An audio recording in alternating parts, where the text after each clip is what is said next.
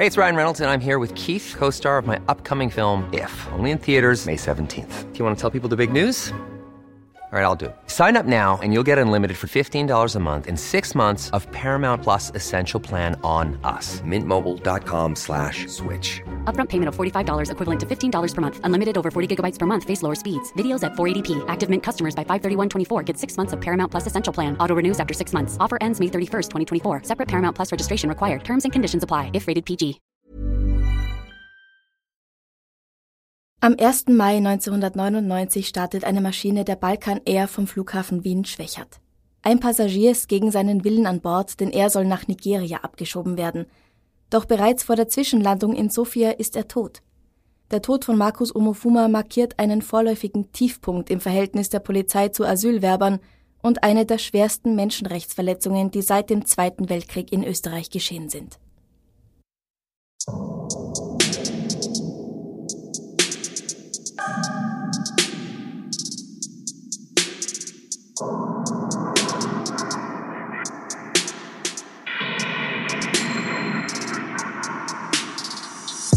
Servus. Servus. Herzlich willkommen bei Darf's ein bisschen Mord sein, dein Podcast zum Thema wahre Verbrechen. Mein Name ist Franziska Singer und heute habe ich einen ganz neuen Gast, den ihr bei Darf's ein bisschen Mord sein noch nie gehört habt. Wir haben eigentlich schon vor fast einem Jahr, glaube ich, gesagt, dass wir mal was zusammen machen werden. Und jetzt ist es endlich soweit. Servus, Mahir. Hallo, ich bin's der Mahir. Mich kennt man vielleicht aus Wien irgendwie. Mahir Jamal. Und äh, ich glaube, das Thema das betrifft mich ja auch irgendwo irgendwie. Ja, es ist, es ist, äh, es ist ziemlich, ja.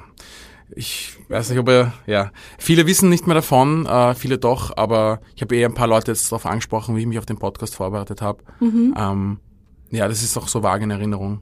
Ja, also mich als weiße österreichische Frau betrifft's überhaupt gar nicht, aber ich bin mir sicher, ihr werdet schon noch verstehen, warum ich diesen Fall auch wirklich, wirklich arg finde. Als Markus Omafuma gestorben ist, das war 1999, war ich 14 oder gerade noch 13 Jahre alt. Und ich kann mich erinnern, dass sein Fall ganz groß in den Nachrichten war. Und bei dir wird diese Erinnerung wahrscheinlich noch viel größer sein. Naja, also du musst verstehen, ich habe mit 14, äh, da war ich auch, glaube ich, ich bin 86er Baujahr, ich habe da das auch noch nicht so ganz gecheckt und äh, natürlich habe ich das mitbekommen, aber in dem Alter wusste ich ja nicht, dass ich schwarz bin. Mhm. Ja. Vor allem, weil ich in einer bilingualen Schule äh, bilinguale Schule gegangen bin. Das heißt, ich habe äh, unter anderem, ich habe ein paar Österreicher in der, in der Klasse gehabt. ähm, es waren überwiegend englischsprachige Leute dabei, mhm. aus Pakistan, aus Indien, aus Nigeria. Ich habe auch viele nigerianische Freunde, ähm, aus England, aus Australien, aus den USA.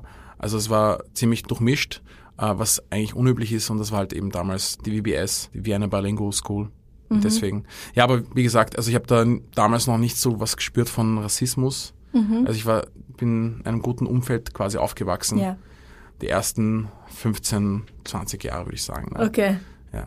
ja, dann lass uns mal loslegen mit dem heutigen Fall. Der Mann, um den es heute geht, Markus Omofuma, kommt am 10. Mai 1973 in Nigeria zur Welt. Er gehört dem Ogboni-Bund an, das ist eine religiöse Vereinigung im südwestlichen Nigeria. Nigeria, riesengroßes Land, also da muss man schon unterscheiden dann auch, was wo ist. Nicht so wie Österreich, wo der weiteste Punkt, glaube ich, sieben Stunden vom anderen entfernt ist. Dieser Bund ist eine bedeutende sozio-religiöse Institution und spielt als solche eine wichtige Rolle in der traditionellen Gesellschaft der Yoruba. So, was sind die Yoruba? Das ist ein Volk, das vor allem im Südwesten von Nigeria und im Osten von Benin lebt. Die gleichnamige Sprache ist eine der vier Hauptsprachen des Landes und wird von circa 30 Millionen Menschen in Westafrika gesprochen. Also ganz schön viele Leute. Der Ogboni-Bund ist eine sehr mächtige soziale Institution, die an der Beurteilung aller sozialen, politischen und legalen Fragen beteiligt ist. Er wird auch als Geheimgesellschaft und als Sekte bezeichnet. Und warum erzähle ich euch das alles? Markus soll Teil dieses Bundes sein. Und der soll von ihm gefordert haben, seine eigene Mutter umzubringen. Markus weigert sich allerdings, worauf ihm selbst Lebensgefahr droht. Das ist es, was er später als Grund für seine Flucht angibt. Seine Reise führt den jungen Mann zuerst nach Deutschland, wo er um Asyl ansucht. Er bekommt es allerdings nicht gewährt. Was vermutlich nicht für ihn gesprochen hat bei dem Ganzen ist, dass er schon bei seiner Einreise in Deutschland einen falschen Namen angegeben hat. Er sei Markus Banguari aus Sierra Leone. Markus lebt in einem Flüchtlingsheim in Ostdeutschland und findet eine Freundin, Ines Mahu. Mit ihr zeugt er eine Tochter, die sie Franziska nennen. Sehr schöner Name, finde ich. Mhm. Ines erinnert sich, dass Markus entweder bei ihr wohnt oder sie ihn für ein paar Tage im Asylheim besucht. Auch nach dem Ende der Liebesbeziehung verstehen sie sich noch gut, für Franziska zahlt er Unterhalt. Die Höhe der Beiträge ist unterschiedlich, je nachdem, ob er gerade Arbeit hat oder nicht. Aber er bringt Franziska auch immer Spielzeug und andere Geschenke mit. Weil sein Asylantrag 1998 abgelehnt wird, flieht Markus nach Österreich, wo er im Flüchtlingslager Dreiskirchen unterkommt. Dreiskirchen, das ist bestimmt spätestens seit 2015 allen Österreichern bekannt, aber für alle, die noch nie von dieser Bundesbetreuungsstelle gehört haben, der Ort liegt etwa 20 Kilometer südlich von Wien und hier kommt Markus im Herbst 1998 unter. Er ist jetzt 25 Jahre alt. Bald kommt er dann auch in Schubhaft, er soll nämlich nach Nigeria abgeschoben werden. Warum werden seine Anträge abgelehnt, wenn er dort Gefahr läuft, ermordet zu werden? Das Asylamt des Bundesministerium für Inneres weiß zwar um die Praktiken des Ogboni-Bundes Bescheid, für die Beamten ist eine Verfolgung durch diesen aber kein ausreichender Grund, um jemandem den Asylstatus zu gewähren.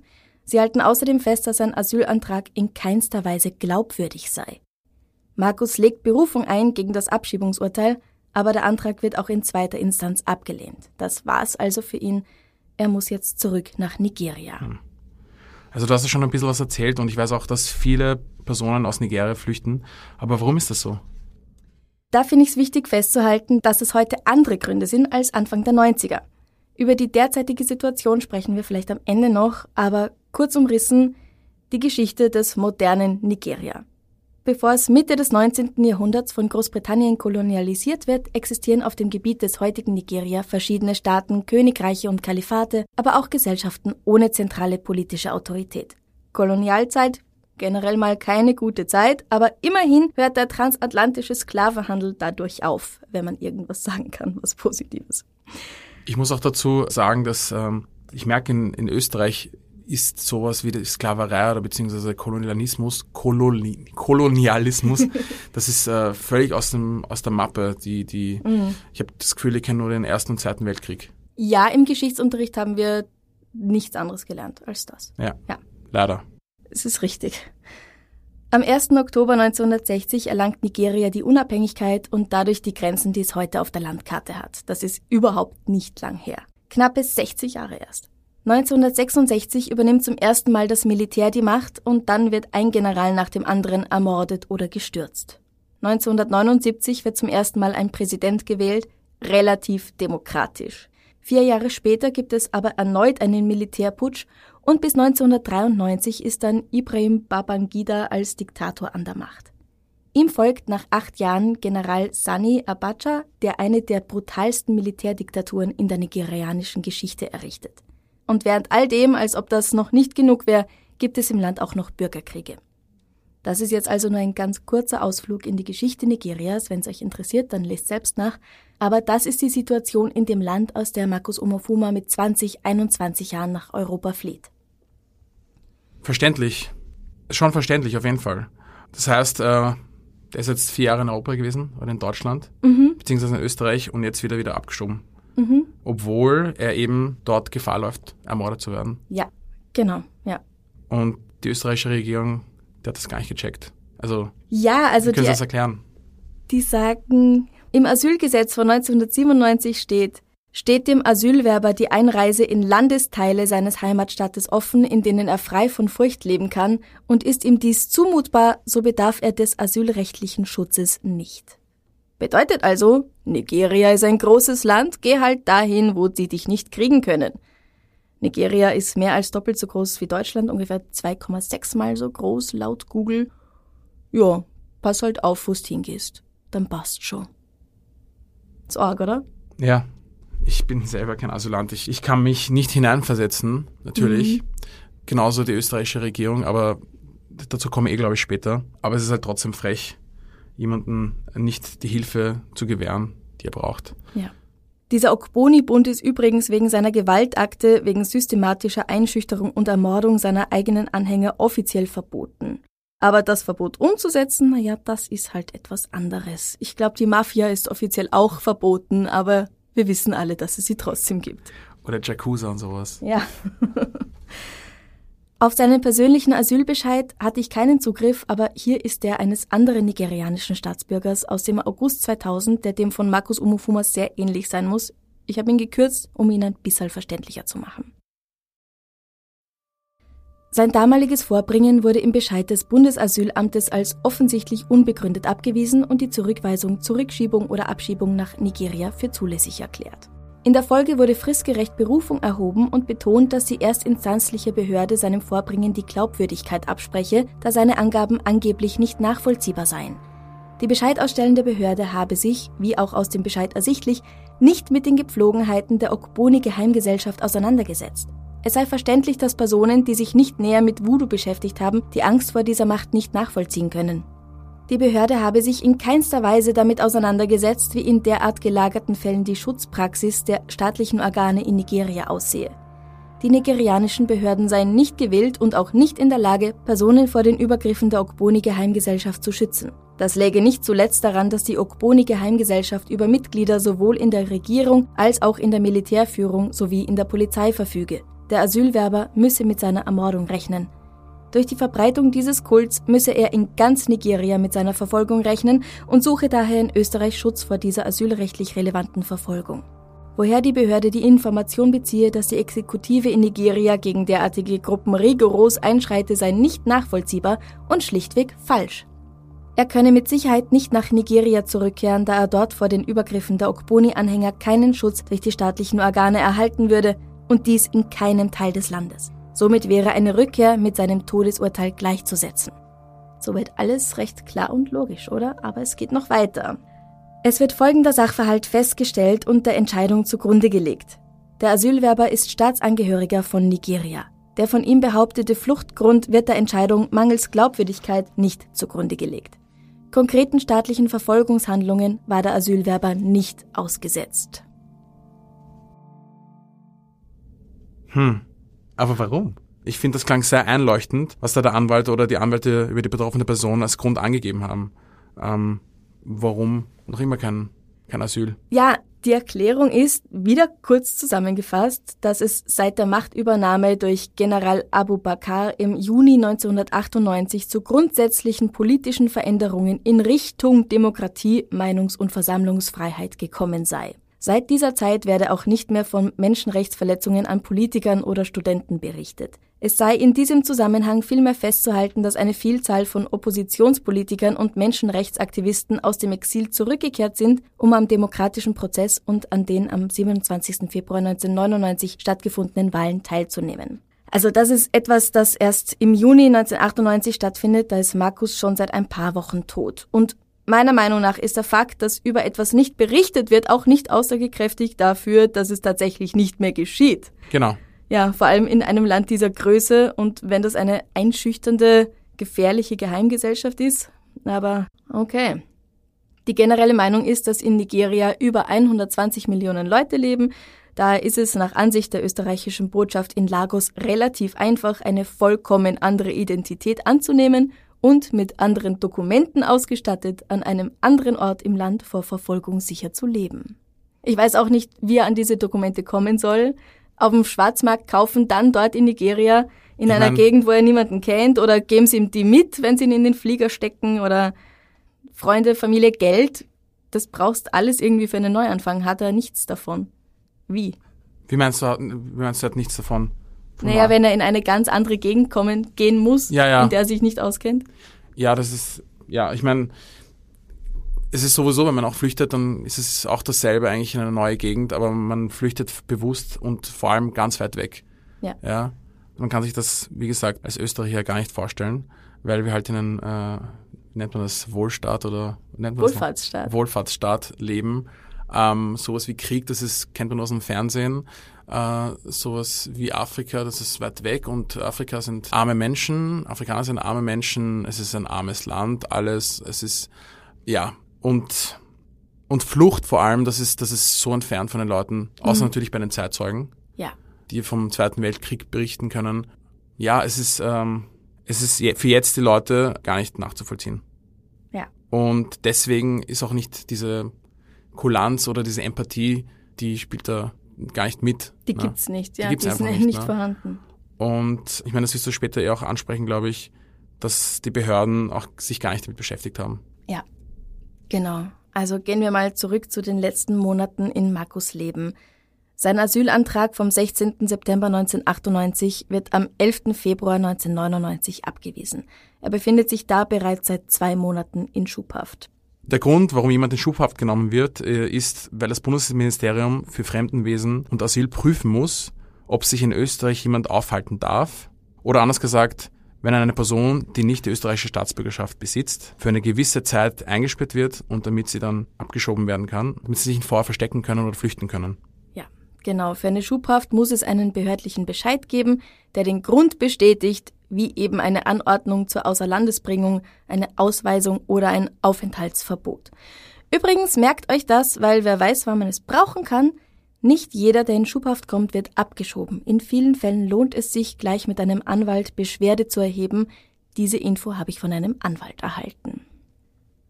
Am 31. März stellt Markus Omofuma einen Antrag auf Abschiebungsaufschub, weil er gegen den negativen Asylbescheid eine Beschwerde beim Verwaltungsgerichtshof einbringen möchte. Dafür wird eine Frist gelegt. Bis 6. Mai kann er das tun. Also eben diese Beschwerde einreichen. Dennoch wird er am 1. Mai, also vor Ablauf dieser Frist, aus seiner Zelle geholt und in ein Flugzeug der Balkan Air nach Sofia gesteckt, dem ersten Zwischenstopp auf seiner Reise nach Afrika. Und wenn du denkst, das war jetzt schon alles ungerecht und arg, Jetzt geht's erst richtig los. Drei Polizisten bringen ihn in den Flieger. Markus wehrt sich. Er hat durchaus das Recht, sich noch weiter in Österreich aufzuhalten, zumindest ein paar Tage. Die Kronenzeitung schreibt, alle drei Polizisten hatten tiefe, sogar blutende Bisswunden. So schlimm dürften diese Verletzungen allerdings nicht gewesen sein. Laut einer anderen Zeitung, dem Kurier, hat der Botschafter in Sofia diese tiefen Bisswunden nämlich mit keinem Wort erwähnt. Die Beamten fesseln Markus, weil er sich ja so heftig wehrt, gegen, also gerechtfertigterweise genau. meiner Meinung nach. Sie fesseln ihn mit Klebeband an den Sitz, sowohl den Kopf als auch den gesamten Oberkörper von den Schultern bis zum Ellbogen hinunter. Außerdem kleben sie ihm Band über Mund und Nase, wobei Zeugen berichten, dass er bereits gefesselt und geknebelt an Bord gebracht wurde. Dann schlagen sie ihn. Der Mann, der nicht einmal mehr gestikulieren kann, kann nicht mehr atmen, das Klebeband lässt das nicht zu. Um 21 Uhr landet das Flugzeug in Sofia. Markus ist nun ruhig. Nach dem Aufsetzen messen die Beamten seinen Puls.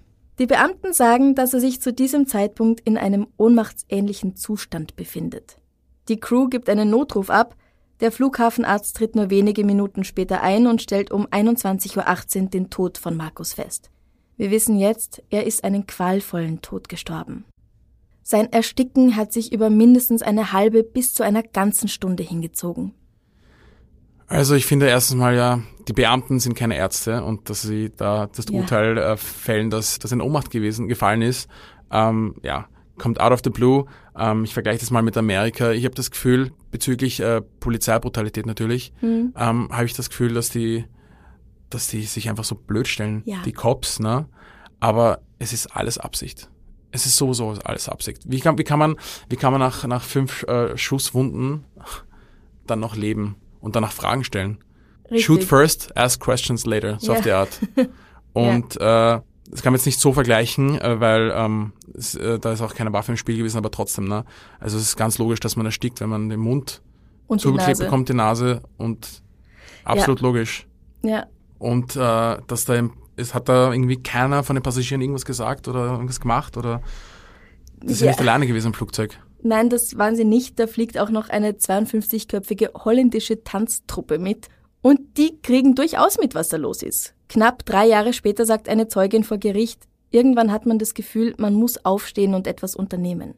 Mehrmals haben sich Passagiere auch an die Polizisten oder an die Crew gewandt und gemeint, dass diese Behandlung halt echt nicht in Ordnung ist, dass sie aufpassen sollen, dass der Mann nicht erstickt. Aber die Beamten meinen nur, nur das haben wir schon immer so gemacht, das passt schon so. Und die Crew sagt, wir können nichts tun. Und dann landen sie und er ist tatsächlich tot. Hm. Offenbar haben die drei Beamten den Todeskampf von Markus Omofuma mit körperlicher Aktivität und Aggression verwechselt. Der bulgarische Gerichtsmediziner Stoicho Radanov, der den Toten als erster begutachtet, sagt, Er sagt, äh, die Klebstoffreste, die wir gefunden haben, belegen eindeutig, dass Omofumas Mund zur Gänze und ein Nasenloch zumindest zum Teil abgeklebt war. Und weil diese Anordnung Atemschwierigkeiten verursacht, versucht Omofuma Luft zu bekommen und wurde unruhig. Daraufhin wurde er noch mehr verklebt. Dies führte dazu, dass der Blutfluss zum Kopf, zum Brustkopf verhindert wurde und so langsam aber sicher eine Erstickung eintrat. Als sich der Sauerstoffmangel weiter verstärkte, verfiel Omofoma in den Krampfzustand. Dabei schlug, schlug er mit den Beinen in den Vordersitz und es sah so aus, als ob er sich wehren würde, aber in Wirklichkeit war es ein Todeskampf. Ein Wahnsinn. Ja. Dieser Fall gelangt sofort an die Öffentlichkeit und löst in breiten Kreisen einen Schock aus. Darauf entsteht eine Debatte zum Thema Polizeigewalt, in der die Polizisten als Opfer und Markus Omofuma als Täter inszeniert werden. Diese drei Beamten werden suspendiert für nur zwei Jahre. Schon im Frühling 2001 dürfen sie in den Dienst zurückkehren, obwohl noch kein Prozess stattgefunden hat. Der beginnt erst 2002. Vor dem Landesgericht Korneuburg werden die drei fremden Polizisten Josef B., Johann R. und Alexander K. zu je acht Monaten bedingter Haft verurteilt. Sie sind schuldig wegen fahrlässiger Tötung unter besonders gefährlichen Verhältnissen. Zu diesem äußerst milden Urteil kommt es, weil der Richter findet, dass diese drei Polizisten sonst tadellose Menschen sind, die eh geholfen hätten, den Fall auch aufzuklären. Ein vorsätzliches Quälen des Gefangenen sei nicht nachweisbar und der Tote, Markus Omofuma, trage eine Mitschuld, weil er ja Widerstand gegen die Staatsgewalt geleistet habe. Und das lassen wir jetzt mal sinken. Ich möchte auch erwähnen, dass der Verteidiger der Polizisten alles versucht, um das Gutachten des bulgarischen Arztes herunterzumachen, so auf die Art, der kann ja nix, weil er vom Balkan ist. Ein Professor für Neuropathologie in Wien hat allerdings das Gehirn von Markus ebenfalls analysiert und festgestellt, dass infolge von Sauerstoffmangel eine massive Schädigung des Gehirns auftrat, die in den letzten 30 Minuten irreparabel wurde und schlussendlich zu Markus Tod führte. Im Mai 2001 hat ein deutscher Rechtsmediziner das bulgarische Gutachten bestätigt. Da sind sich also alle einig.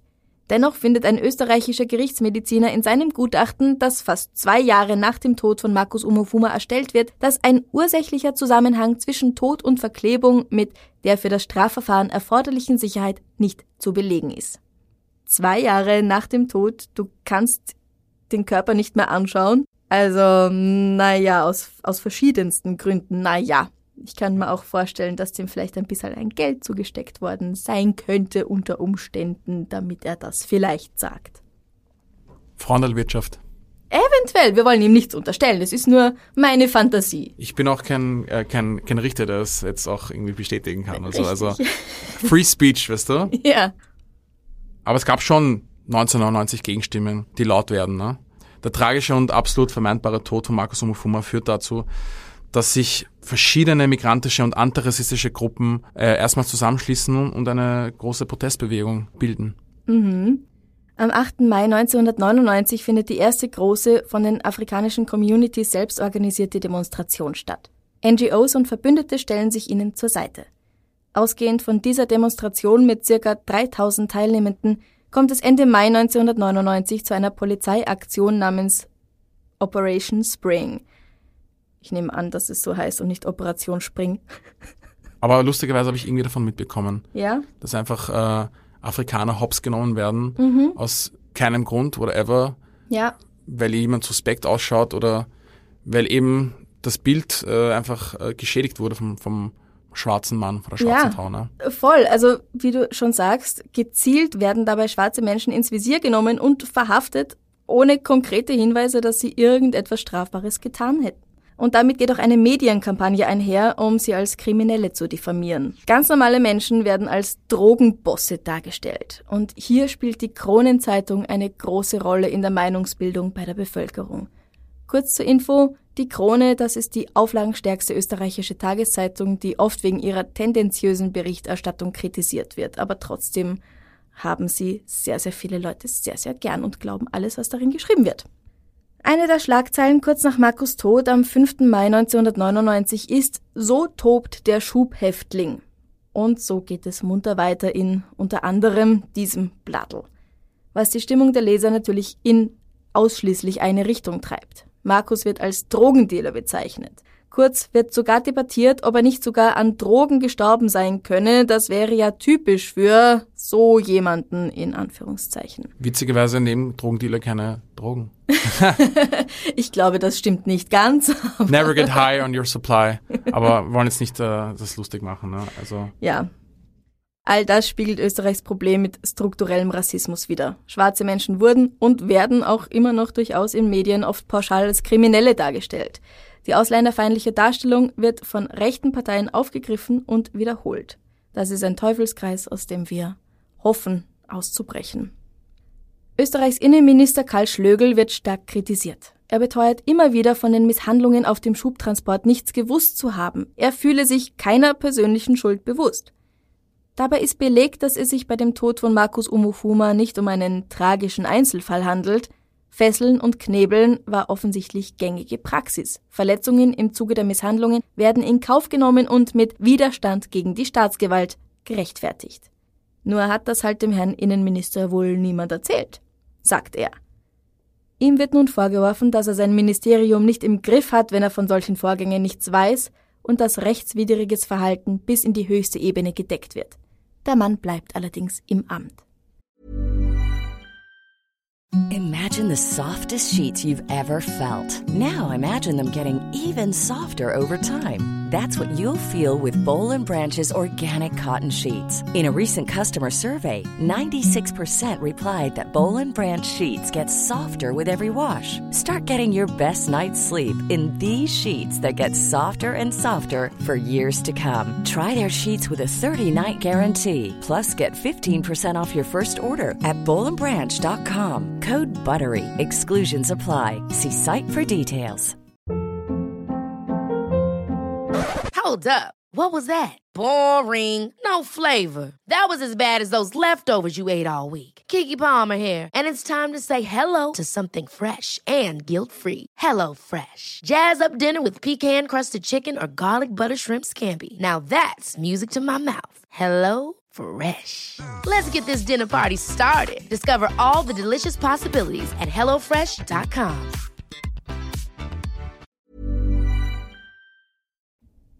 Ich würde so gern sagen, dass Markus Umufuma der Einzige ist, der durch Polizeigewalt ums Leben kam, aber das wäre halt leider nicht wahr. Die Liste der Misshandlungen und Todesopfer im Gewahrsam der Polizei ist lang, viele Fälle gelangen nicht an die Öffentlichkeit.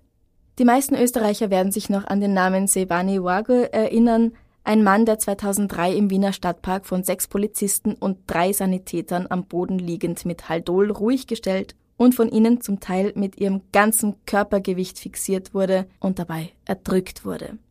Oder Bakari J., der im April 2006, nachdem er seine gewaltsame Abschiebung im letzten Moment verhindern konnte, von Vega-Beamten in einer Lagerhalle fast zu Tode gefoltert wurde. Das habe ich sogar mitbekommen.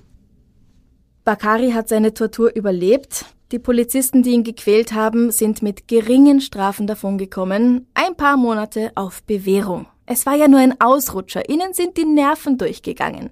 Diese Menschen dürfen weiterhin ihren Beruf als Polizisten ausüben. Ja, und heute ist es noch immer nicht viel besser. Ihr könnt euch sicher sein, dass Aktionen der Polizei immer noch von strukturellen Rassismus begleitet werden.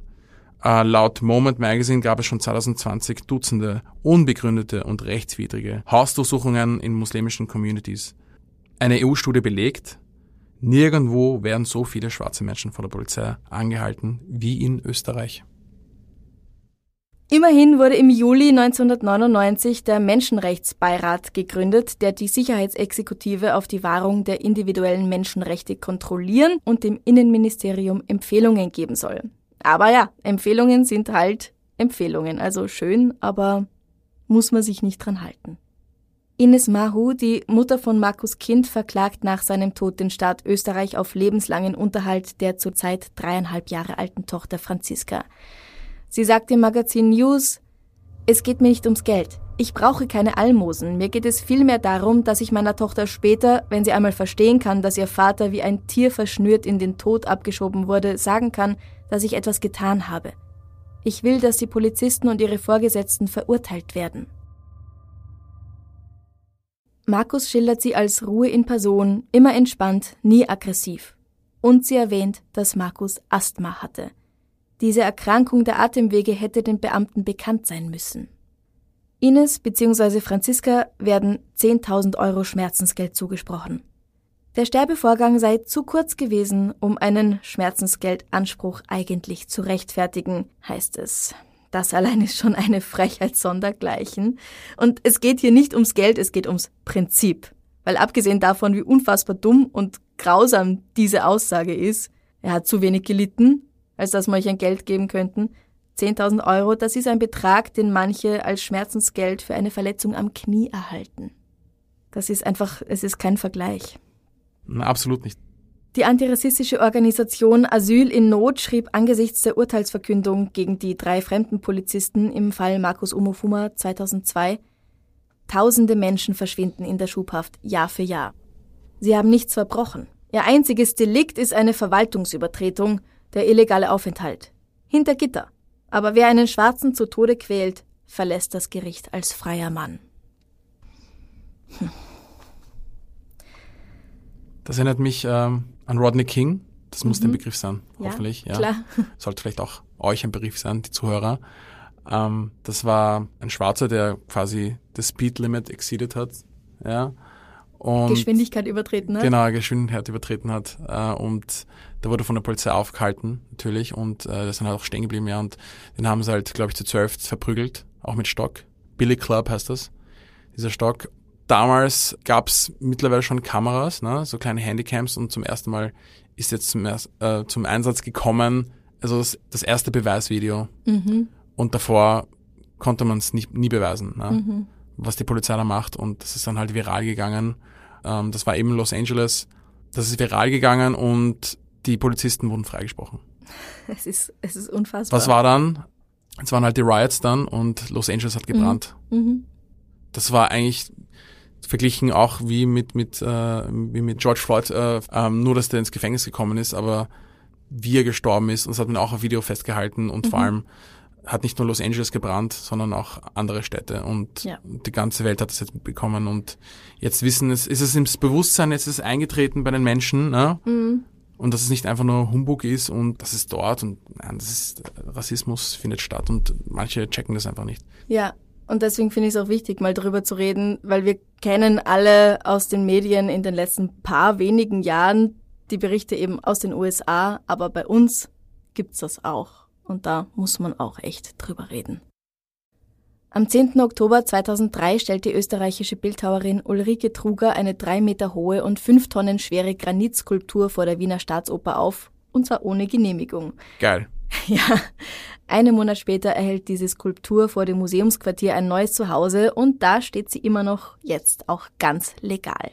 Vor allem in den ersten Jahren ist dieses Denkmal immer wieder mit rassistischen Aussagen beschmiert worden und die FPÖ hat mehrmals gefordert, dass es entfernt wird. Warum? Es tut niemandem weh, wenn es da steht, ganz im Gegenteil. Und nach dem Terroranschlag im November 2020 haben Identitäre das Denkmal verhüllt und White Lives Matter draufgeschrieben. Weil die Rechten es halt nicht aushalten, dass es nicht nur sie gibt auf dieser Welt. Aber wie dem auch sei, seit Dezember 2014 trägt dieser Platz, auf dem der Markus Umofuma Gedenkstein steht, den Namen Platz der Menschenrechte. Es gibt auch die Straße der Menschenrechte, wenn, wenn, das, wenn das ein Begriff ist. Wo ist die? Im 22. Bezirk, dort okay. wo die WIS ist. Mhm. Warum, weiß ich auch nicht aber werde ich noch ausfindig machen. Warum nicht? Menschenrechte sind eine gute Sache. Auf jeden Fall. Ich habe vorhin schon gesagt, dass die Gründe, aus denen viele Menschen aus Nigeria flüchten, heute andere sind als noch zu Markus Zeiten. Es ist so, dass die Menschen im Nordosten Nigerias jetzt schon seit über zehn Jahren in Angst vor der Terrorgruppe Boko Haram leben. 19.000 Menschen haben seither bei kriegerischen Auseinandersetzungen zwischen Boko Haram, ihren Splittergruppen und der nigerianischen Armee ihr Leben gelassen. Wenn wir an Terror denken hier, dann kommt uns vielleicht zuerst Al-Qaida, ISIS, Taliban in den Kopf oder was in Palästina so vor sich geht. Dabei wurde Boko Haram im Jahr 2015 als die gewalttätigste Terrorgruppe weltweit eingestuft. Frauen und Minderjährige werden von Boko Haram zu Selbstmordanschlägen gezwungen. An Sicherheit ist nicht zu denken. Insgesamt sind rund 17 Millionen Menschen von diesem bewaffneten Konflikt betroffen.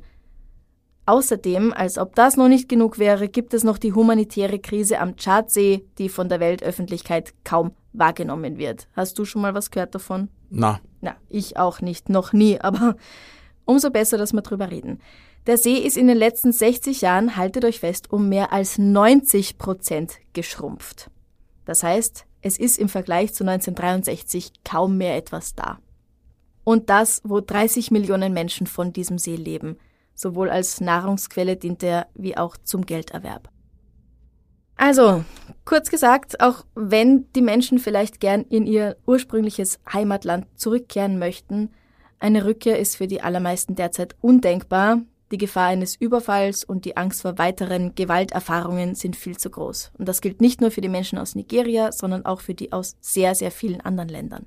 Ich bin immer wieder entsetzt, wenn ich lese, dass jemand wieder zum Beispiel nach Afghanistan abgeschoben wurde. Weil, naja, auch das ist anscheinend groß genug, kannst du irgendwo hingehen, wo die gerade nicht sind. Also um nur ein Beispiel dazu nennen. Aber ich will jetzt auch nicht, dass da irgendwie eine politische Diskussion losgeht, wo jeder auf seinem Standpunkt beharrt. Ich möchte euch nur mal informieren. Und ich finde es auch ganz wichtig, einfach zu sagen, Menschenrechte gelten für alle gleichermaßen, egal welches Geschlecht, welche Hautfarbe, welches Alter, welche Bildung und so weiter. Egal ob es sich um autochtone Österreicher oder Deutsche, frisch eingebürgerte oder Menschen ohne österreichischen deutschen Pass handelt. Sie gelten auch für hässliche Menschen, Menschen, die stinken, Menschen, die verrückt wirken und sie gelten auch für mutmaßliche oder tatsächliche Drogendealer. Menschenrechte gelten einfach für alle und müssen in einem Rechtsstaat wie Österreich oder auch Deutschland, wo es sehr viele Fälle gibt, die denen von Markus Sebani oder Bakari ähnlich sind, gelten. Das hast du sehr schön gesagt. Dankeschön. Weil du halt den Pass auch erwähnt hast. Ich habe, äh, ich bin der bildende Künstler und äh, ein ganz toller Fotograf bist ja, du. Dankeschön. Ähm, und ich habe äh, vor sechs Jahren eine Serie fotografiert, die heißt They Don't Care About Us. Mhm. Und da habe ich halt eben so Klischees hergenommen und inszeniert, äh, so wie der Drogendealer, der Kriminelle, der Gangster. Das mhm. ist wieder oft äh, man assoziiert als Gangster in Österreich, weil vor allem die USA dieses Bild, das Porträt vom vom schwarzen Mann auch so geprägt hat mit mit ja man kann jetzt so viel, man kann es ausarten, ich kann so viel darüber reden, es gibt so viel zu erzählen, es gibt so viel zu wissen, vor allem bezüglich meiner Arbeit. Ähm, da habe ich eben auch ein Bild, was aus diesen äh, aus der Reihe tanzt von von den von den von der Serie. Jetzt kurz zur Technik. Ich habe so eine Technik, wo ich in der Dunkelkammer das äh, Trägermaterial zerknülle und dadurch entsteht so eine Verzerrung vom Motiv. Ne? Mhm. Ähm, das kann man vielleicht verbinden mit mit das Malträtieren, das Malträtieren generell das das Bild vom schwarzen Mann mhm. generell und vor allem, es schaut dann eben so aus, wie als ob es Narben wären mhm. oder, oder halt eben so Risse. Ich habe da eben auch ein Bild äh, von einem Freund von mir, der heißt Johnny und der arbeitet bei der südafrikanischen Botschaft und der zieht jeden Tag seinen Anzug an, geht in die Arbeit und hat den österreichischen Pass. Und so habe ich ihn fotografiert nach der Arbeit. Ne? Mhm. Und das Bild heißt The Illusion of Inclusion. Ah, okay. Ja, also auch wenn man den Reisepass hat, ist man noch lange nicht akzeptiert in Österreich. Mhm. Das ist auch so eine, eine Hürde, so, das ist, du hast es schon geschafft irgendwie, du hast Asyl, aber trotzdem, das Bild, äh, also der Ruf wurde halt schon längst geschädigt und, und ja. ist, ja, ich, ich persönlich glaube nicht daran, dass das äh, reparabel ist, vielleicht in 100 Jahren, vielleicht in 200 Jahren, mhm. wo nicht mehr Leben sind, aber ja, es gibt, es gibt so viel zu erzählen. Äh, es gibt auch andere Fälle. Ich habe mir ein paar Sachen aufgeschrieben, ähm, wie zum Beispiel, es gab einen, einen amerikanischen Turnlehrer. Ja, das war erst kürzlich, gell? Ja, das war 2009. Mike oh. Brennan, der wurde Spittelau äh, von der Polizei quasi verfolgt. Sie haben ihn beobachtet in der U-Bahn und er mhm. ist neben anderen Schwarzen gesessen oder sowas. Und seine Freundin hat, glaube ich, äh, bei Spittelau auf ihn gewartet. Und der wurde dann halt von der Polizei einfach aus dem Nichts, Undercover-Polizisten, zwei sind, haben sich auf ihn, auf ihn gestürzt und ihn verprügelt. Naja. Das haben wir verwechselt, ne? Er ist einfach nur da gesessen und hat vielleicht irgendjemandem anderen ähnlich geschaut und Genau, weil sie schauen alle gleich aus, ne? So auf die Art. ja. ja, ja. Und ähm, ja, im Endeffekt, äh, was hat er bekommen? 2000 Euro. Ah ja. Schmerzensgeld. Mhm. Mhm. Mhm. Genau. Puh. Ich meine, ich persönlich wurde noch nie von der Polizei aufgehalten, äh, aus solchen Gründen. Nur einmal mit dem Auto vorbei, runter im, Ge runter mit dem Fahrrad aus dem Gesteck. So auf der Art. Und sonst wurde ich halt nur, habe ich nur Alkoholkontrollen gehabt. Also ich trinke keinen Alkohol. Und die wundern sich jedes Mal. Aber es ist immer super freundlich gewesen. Ähm, es, es muss nicht bei jedem so sein. Und ich, ich Ich kenne auch Leute, sobald du den Mund aufmachst, ist eh auch klar, dass du kein Ausländer bist. Genau, Aber Eben, ja, und ich muss auch sagen, ich bin jetzt nicht der dünkelste Afrikaner. Ja, es ist, ah, ich weiß nicht. es, soll, es sollte einfach nicht vorkommen, egal. Genau. Egal wie. Man muss einfach offen bleiben. Ich weiß auch nicht, woher das kommt. Woher kommt diese Angst? Es ist, ein, es ist ganz kleine Angst irgendwo, aber auch irgendwie verbinden die Weißen, sage ich jetzt mal, ja, sage ich ganz bewusst, Ja. weil es auch wirklich eher überwiegend die Weißen sind. Aber nicht nur. Also in China ähm, gilt die, die helle Hautfarbe als nobel und aristokratisch Ja, ja. und dunkel gilt als ungebildet und, und was auch immer. Ne? Alles andere schlechter. Ne? Ich kann mir jetzt nicht vorstellen, in China zu leben. Ja, Ja. aber Ich meine, woher das, äh, woher das kommt, ist, kann man sich ja noch herleiten, weil halt die Gebildeten im Haus gesessen sind und gelesen haben und die Ungebildeten als Bauern am Feld gearbeitet haben und dadurch Genau. war halt ein Hautfarbenunterschied. genau, Aber, keine Sonne halt. Also es war wirklich... Ja. die- ja. aber ich meine, wenn wir unsere Arme aneinander halten, ist auch klar. Ja, Und das hat jetzt nichts mit Bildungsstatus oder irgendwas zu tun. ich glaube, du bist länger in der Sonne als ich. Mich zieht's gar nicht in die Sonne, muss ich ehrlich sagen. Aber ja, also das, das sind halt so altes, alte Dinge und das, davon sollte man sich echt, jetzt wo man weiß, dass es ein Blödsinn ist, sollte man sich wirklich davon lossagen. Ja, ich kann nur sagen, Leute, ähm, bleibt's offen und äh, Hört den Leuten zu, wenn sie sagen, was ihnen passiert. genau. Generell, seid einfach offen. Kein, kein Judgment, äh, kein Stereotyping und keine Angst. Man kann schon Angst sein und haben und, und vorsichtig sein und sowas. Bei Frauen verstehe ich das vor, vor allem, ja.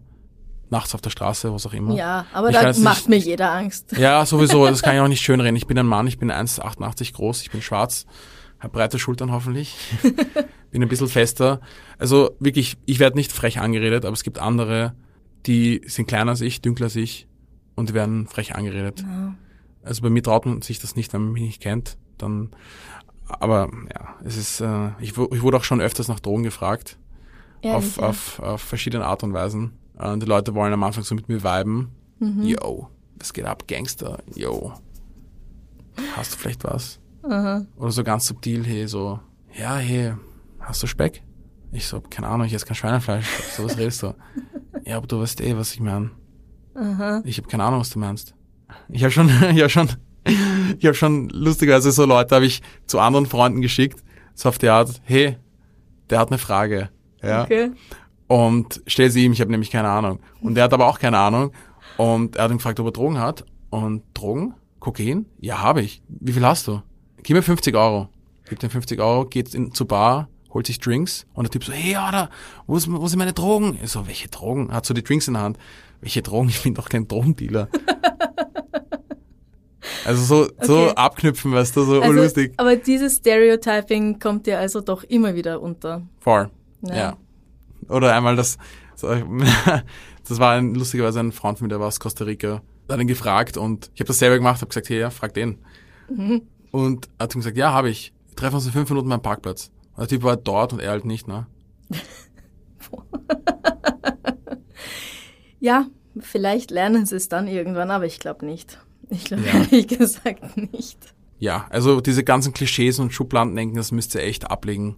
Ja. Ja, der Chinese ist nicht, äh, hat nicht immer ein chinesisches Restaurant und, und spricht kein Deutsch und der Türke ist auch, hat, isst auch nicht jeden Tag Kebab und, und ist arbeitslos und der Afrikaner ist auch kein Drogendealer. Ja, es ist richtig. Oder was die Leute Ja, ist sonst alles- einreden wollen.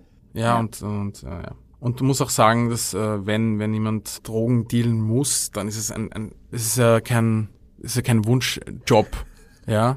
Und es ist auch kein Job, es ist und ich denke mir so, Drogendealer, Drogenbosse sind doch die Weißen immer gewesen. Right? Wa- Ja, Außer, außer Frank, Frank, Frank Lucas. Wenn ihr den Film äh, American Gangster, Gangster kennt. Nie Müsst ihr euch gesehen. anschauen. Sehr interessanter Film mit, äh, mit äh, Denzel Washington, dauert drei Stunden, nehmt euch die Zeit. Okay, jetzt gehen Das wir ist eine wahre Begebenheit. Reden wir noch über was Schönes zum Abschluss. Ähm, ich habe dich jetzt nicht darauf vorbereitet, aber eigentlich kriege ich immer eine lustige Frage am Ende. Hast du irgendwas? Eine lustige Frage am Ende. Es Müsste ich mir jetzt überlegen. Ich Ah. kann dich auch irgendwas fragen, Stell mir eine Frage. wenn du möchtest. Okay. Wenn du am heutigen Tag eine Eissorte wärest, was wärst du? Klingt jetzt komisch, aber Vanille. Lustigerweise esse ich sehr selten bis gar nicht Schokoeis. Ich habe immer die drei selben Sorten beim Tichy. Mhm. Vanille, Haselnuss und Erdbeer. Vanille und Haselnuss verstehe ich. Ja. Erdbeer nicht so. ja, der Erdbeer ist der Kontrast zur Vanille, finde ich. Okay. Und äh, Haselnuss ist irgendwo dazwischen. Findest du nicht auch? ich habe auch, glaube ich, eine Reihenfolge. Ah, lass mich überlegen. Ich glaube, es ist Haselnuss, Erdbeer, Vanille. Genau. so muss es in den Becher. Ja, ja, voll, genau so. Okay, okay. Weil ich tue die Vanille und die Erdbeer zusammen mischen manchmal. Ah. Also jetzt nicht richtig mischen, sondern ich tue so Hälfte, Hälfte im Löffel. und so. Aber nur beim Tichy. Okay. Das ist so, es gibt doch, glaube ich, ein Eisgeschäft, wohin ich gehe. Ich habe auch nicht alle getestet, aber ich bin im 10. Bezirk aufgewachsen, mhm. im Arbeiterbezirk. Und war ich auch in der Schule und war so 15 Jahre meines Lebens dort. Und dann war ich halt im 23. in der Schule, aber noch immer im 10. Zu Hause. Bis vor drei Jahren war ich, äh, also 30 Jahre im 10. Bezirk. Mhm. Und ich war halt wirklich so offen und ich bin, ich bin immer, egal wohin, hingefahren. Wenn die Geburtstagsfeier im 21. ist, bin ich hingefahren, mir war es wurscht. Wenn die Geburtstagsfeier im 22. ist. Ich habe die Geburtstagsfeiern von Patrick geliebt, die waren im 23. der Futterknechtgasse, ich habe die Nummer vergessen. Aber es war immer cool, Patrick, Shoutout, ich habe dich lieb. Lange nicht mehr gesehen. Ähm, ja, mir war es grundsätzlich wurscht und ich war halt immer so offen und deswegen kenne ich auch so viele Leute in Wien. Ich habe damals auch einen, einen Neonazi gekannt, den ich nicht verstanden habe. Was? Ja, der hat mir seine Meinung gesagt und er war halt ziemlich am Boden damit und so. Ist jetzt kein radikaler Neonazi gewesen und sowas. Ähm, ich war damals in einer Punkrock-Band. Ähm, witzig eigentlich, weil so Punkrock ist auch so total politisch. Ja. Und ähm, ja, und ich kenne so ziemlich viele, viele Menschen aus verschiedenen Kulturen. Okay. Ja. Und ich bin da, deswegen, wenn mich die Leute fragen, ja, du kennst so viele Leute, warum kennst du so viele Leute? Weil Ich du bin halt- durch ganz Wien jettest. Ja, ich bin halt mega offen, ne? Und jeder mag Vanilleeis. Und wenn du Vanilleeis bist? Fix. Vanille klingt jetzt so, so Uncle Tom-mäßig. Wird dir vielleicht ein Begriff sein, Uncle Tom? Ja. Ja? Äh, aber ich weiß nicht, was du für eine Bedeutung da reinlegst. Nein, also, also Uncle Tom ist, ist, ist eigentlich äh, jemand, wenn jemand in den USA mit vielen Weißen abhängt und sich mit Weißen versteht, ist ein Uncle Tom. Da gibt's auch ein Buch. Okay. Ja, eben. Kinderbuch, Onkel ne? Toms Hütte kenne ich. Genau, und das, das, hat, das kommt aus eben aus der Sklavereizeit. Mhm. Aber Vanille, ja, ich meine, Vanilleeis ist überhaupt nicht langweilig eigentlich. Überhaupt nicht. Ich wäre, boah, ich hätte eigentlich auch Vanille gesagt. Ja, definitiv. Es ist gut. Es ist, Vanilleeis kann sehr, sehr geil sein. Und ich mag das, wenn diese schwarzen ähm, Flocken drin sind, diese schwarzen Punkte von der Bei Vanille, der ja. Schale. Es kommt davon, beim Tischeis ist es gar nichts von diesen Vanille-Dingen. Also, Es ist ja auch nur Show, glaube ich. Es trägt nichts zum Geschmack bei. ja? Sicher, oder? Denkst du nicht? Ah, ich weiß es nicht. Vielleicht lassen es uns die Hörer und Hörerinnen wissen. Gerne. du, deine Fotos kann man bestimmt auch im Internet irgendwo anschauen. Genau. Wenn es euch interessiert, was ich mache, geht's auf www.mahirjamal.com. Mahir mit H-I-R und Jamal, ganz wichtig, mit Julius Anton Heinrich sowie Ja. Ja Rastafar. Ja. Julius Anton Heinrich, Martha Anton Ludwig.com, alles gemeinsam geschrieben. Ja, und dann findet ihr meine Schwarz-Weiß-Bilder. Sehr gut. Habe ich auch schon gesehen bei der Ra ähm, Rassismusausstellung im Genau. Weltmuseum. Genau, in letztes Jahr war eben äh, die Ausstellung Unlearning Racism. Ziemlich coole Ausstellung und da habe ich eben diese Serie ausgestellt, von der ich vorhin erzählt habe. Und nicht vergessen, Amrei und ich, wir gehen als Darf's ein bisschen Mord sein auf Tour von 25. bis 28. August nach Deutschland in vier Städte Hamburg, Münster, Karlsruhe und Dortmund. Kauft euch eure Karten unter eventim.de oder geht auf www.darfseinbissalmordsein.com. Ja, vielen herzlichen Dank, dass du dir die Zeit genommen hast, dich hier mit mir eine Stunde hinzusetzen und Thanks for Fall having me. Dankeschön. Bis zum nächsten Mal. Bussi, Baba. Bussi, Papa.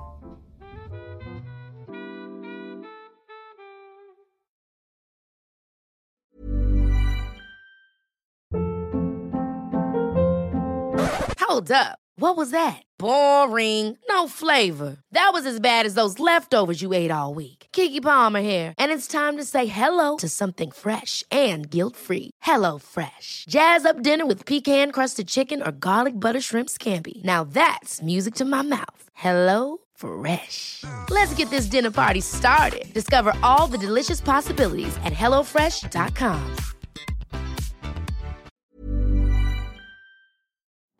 Liebe findet den unterschiedlichsten Ausdruck quer durch die Geschichte. Doch ist es wirklich immer Liebe? Lasst uns über Sex sprechen. Von skandalösen Stories aus der Antike über die Geschichte von Fetischen bis hin zu den unanständigen Geheimnissen berühmter Personen. Bei Liebesgeschichte gehen wir der Entwicklung der menschlichen Sexualität auf den Grund. Unterhaltsam, lehrreich und im besten Sinne des Wortes tabulos stellt Franziska Singer, das bin ich, jede Woche die Frage, wer, wann, mit wem und wie. Wer Liebesgeschichte überall, wo es Podcasts gibt.